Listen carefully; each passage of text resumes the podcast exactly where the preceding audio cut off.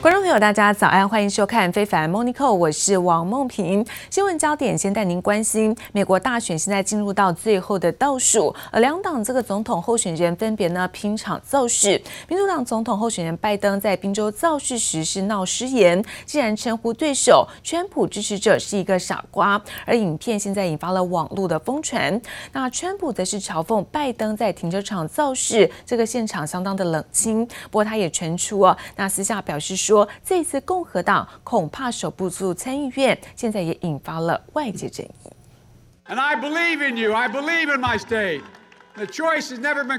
民主党候选人拜登在出生地宾州停车场举办露天造势，但拜登却突然出言不慎，骂对手川普的支持者是笨蛋。I'll work as hard for those who don't support me as those who do, including those chumps with the microphone out there. 这段影片立刻被 PO 上网疯传。大选剩不到十天，川普也嘲讽拜登造势现场的车辆根本零零落落。You know, I just watched Biden make it a speech, and he goes, "Oh, oh, thank you for everybody, thank you." You know, there's people in cars. I don't get it. They're in cars. There were so few cars. I've never seen an audience like this.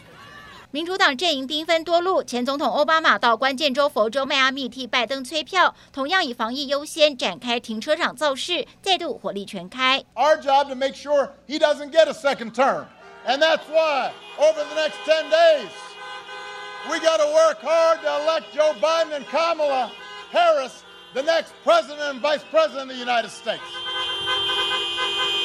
He had no problem paying a ton of money in taxes to China. From his secret Chinese bank account. 不过，拜登副手贺锦丽也被逮到出包，前往也是关键州的俄亥俄州克里夫兰拜票时，不但口误把疫情丧生人数二十二万人说成二点二亿人，还连自己在哪里拜票都不知道。转头问幕僚身在何处后，贺锦丽又感性发言，让网友质疑到底是不是真的关心选民。You are going to make the difference. You are going to make the decisions about your future, about your family's future. 美国哥伦比亚广播公司 CBS 则释出拜登个人专访。拜登被问到美国最大威胁时，竟说俄罗斯第一，中国排第二。Well, I think the biggest threat to America right now, in terms of breaking up our our security and our alliances, is Russia. Secondly, I think that the biggest competitor is China. 不过，拜登也指出，和中国究竟是竞争对手，还是陷入与武力有关的更严重竞争，就看美国政府如何处理。记者黄心如、邓邦冠综合报道。而随着现在美国大选的这个时间步步的进逼，那美国总统川普跟对手拜登两个人最新都赶往这个呃这个拜登的家乡，同时也是六大摇摆州之一的宾州来做造势。没有想到在拜登出发前，在线上募款时再度的是爆出了口误，立刻也成为川普在宾州造势大会的一个笑柄。What kind of country we're going to be? Four more years of George. Georgia, he uh, is going to find ourselves in a position where, if uh, Trump gets elected, uh, we're going to be uh, we're going to be in a different world. George, no, I don't know if I like George. Not know. Not George. What a mess! What a mess! No, he called me George. I don't know if I should be insulted or happy about it. It's sort of insulted. That's the first time that's happened to me in a long time. 好，拜登呢疑似把现任的总统从川普讲成了前总统乔治布希，那也让川普呢是捡到枪哦，那狂酸对方是连名字都记不住，还用官方 YouTube 频道来转发了一个口误的片段，就连坐在拜登一旁的妻子表情呢也是瞬间的凝结，有多次的轻声做提醒，而拜登呢随后回到家，那么家乡宾州造势之后，看似比较镇定，那继续也紧抓着疫情的问题来攻击川普，不过相对于川普。天天的跑造势，拜登反而是不太现身。那也被记者问到说，到底接下来还有哪一些的公开的行程？尽管拜登一口气他说自己还要去爱荷华州、去威斯康星州，但也让外界对于他的健康活力，那么一律是再度升级。而美国跟欧洲在新冠病毒的感染数出现了激增，外加现在美国的纾困案再次的陷入到一个谈判的停顿，所以冲击在最新美国股市大幅度的震荡压回。那道琼部分大跌了六百五十点，跌幅部分来到是百分之二点二九，收在是两万七千六百八十五点。我们看到跌幅的部分啊，几乎呢抹去了在这个月全部的涨幅，这个也是九月三号以来的最大的单日的跌幅。那另外看到在科技股。纳斯达克、标普双双下跌，都超过百分之一。With respect to the negativity and rhetoric coming out of Europe with respect to COVID 19 coronavirus. I think, again, fear is fueling everything on Wall Street, uh, and the momentum uh, is going in the opposite direction. We've been in a momentum market, obviously, uh, for most of this year, and we have to remind people that momentum goes in both directions. And I think that's why this week is so important on a fundamental basis, Stu, because of the earnings that are coming out, whether or not it's Apple or Amazon. I think those are the two stocks that we'll be really focusing. 好，我们可以看到，在过去七天，其实在美国的日均病例平均呢增加是有达到六万八千多例，不止创下纪录，甚至在阳光带州的这个疫情爆发之下，光是在二十三跟二十四号就有公布了八万三千例的新冠感染病例，这个数字也超过了在七月创下的纪录。不过，美国总统川普他却推文表示说，美国不断恶化相关的疫情，他说是一个假新闻媒体的阴谋。同时，白宫也在爆发。第三波的疫情，现在副总统潘斯哦，至少是有五名的助理都有染疫，外加目前白宫呢和共和党在大选前民主党达成了一个纾困协议，这种乐观的情绪也纷纷的减弱。来自于在白宫的经济顾问库德洛表示说，那谈判是在放缓，不过还在进行当中。而至于在世界贸易组织 WTO 在上个月裁定了美国在二零一八年之前向价值大约是有两千五百亿美元的中国商品征收的这个关税是违法，美国最新是确定提出了上诉。美国总统川普在上节目受访的时候再次抨击中国呢处理疫情不当，所以导致瘟疫而祸及全球。Who is our biggest foreign adversary? I would say China. They're an adversary. They're, they're the a competitor. They're a foe in many ways, but they're an adversary. Uh, I think what happened was disgraceful. Should never have happened. Should they should never have allowed this plague to get out of China and go throughout the world.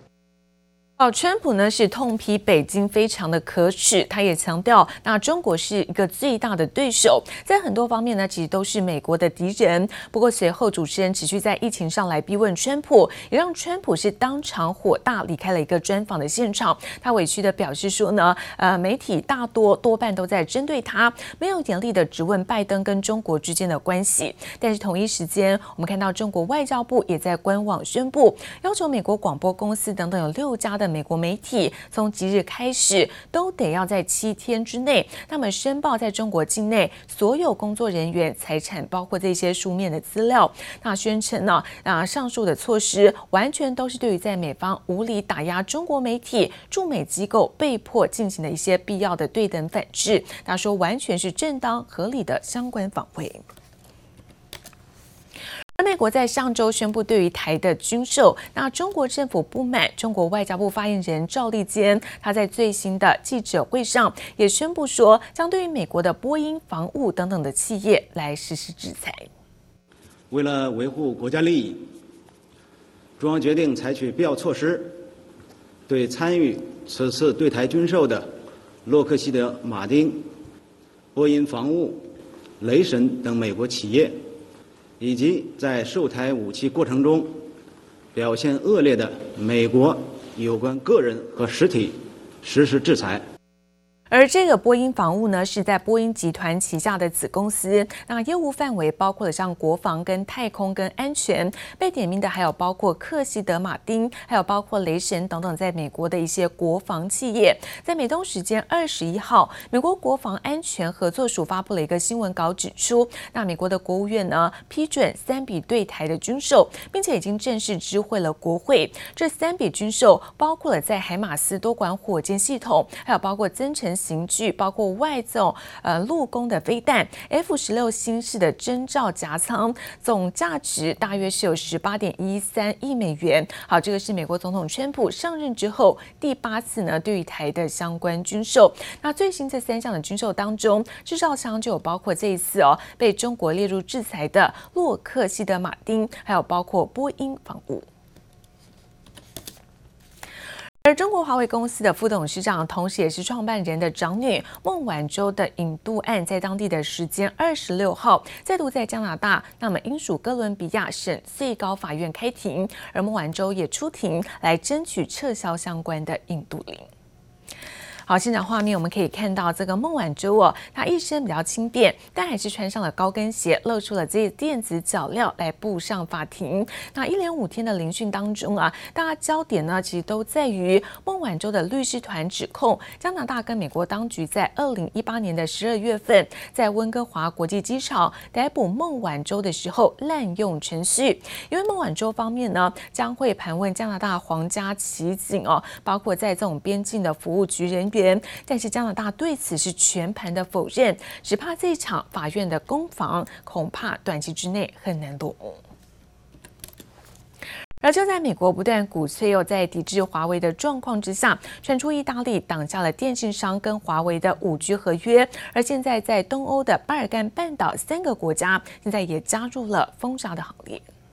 For Huawei, nowadays is a, we are in a very difficult time. We are suffering from The U.S. government's the third round ban. 华为坦言，美国禁令已经让市场处境相当困难。没想到欧洲市场又传出坏消息，传意大利挡下自家电信集团 Fastweb 与华为的五 G 建设外，东欧小国北马其顿、保加利亚以及科索沃也加入美国的干净网络计划。China and the U.S. are um, basically fighting over dominance, geopolitical dominance in the world. The U.S. Um, initiative is uh, certainly also an initiative to preserve its um, first position in uh, the global game, so to say. So Europe, now caught in between, really needs to find its own position. 美国国务卿庞培欧九月底欧洲行似乎看到成效，英国将华为排除在五 G 建设之外。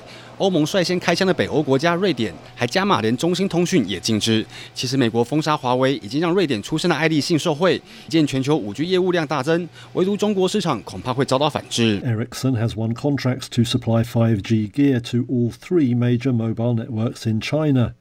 Analysts say those deals could be at risk if Beijing decides to retaliate. 华为有中国官方力挺，财务长孟晚舟引渡案当然也要据理力争。中国不惜与加拿大杠上。加拿大方面以所谓保密特权为由，拒绝披露孟晚舟事件相关信息，这是完全站不住脚的，是典型的欲盖弥彰。